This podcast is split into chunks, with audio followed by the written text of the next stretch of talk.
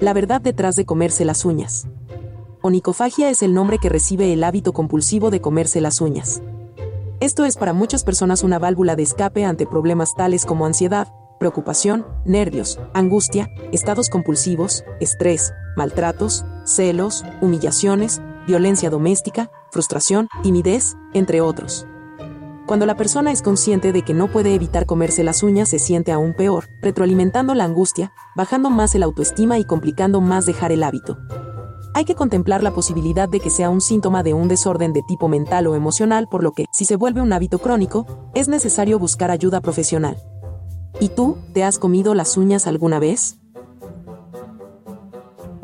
Culturizando.com. Alimenta tu mente. Lucky Land Casino asking people what's the weirdest place you've gotten lucky? Lucky? In line at the deli, I guess? Aha, in my dentist's office.